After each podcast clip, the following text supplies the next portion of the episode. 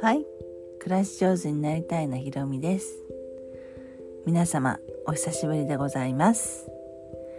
えーとまあいろいろな事件をニュースで見るんですけどかなり悲しい事件も見るんですね。若い人がうーん強盗したりとかうーんで私と同じ年代の人がまあ介護区でまあいろいろなこと事件を起こしてしまったりとか、まあ、殺してしまったりとかですねお母さんとかをですね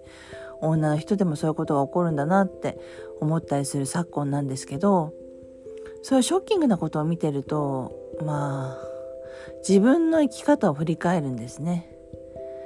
で私はこうまあそんな中でも真面目に生きていくしかないかなって思う人間なんですがいろんなことが世の中あるじゃないですか。ウクライナの事件もそうだし事件じゃないウクライナの戦争もそうだしいろんなことがあるじゃないですか。そんな中でも真面目に生きていくことだけはできるかなってなんかちょっと悟りまではいかないけどそういうような境地に今達しております。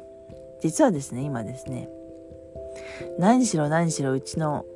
ハイビスカスがポンポンポンポン咲いていましてそれがウキウキしている感じです。はいでは今日はここまで。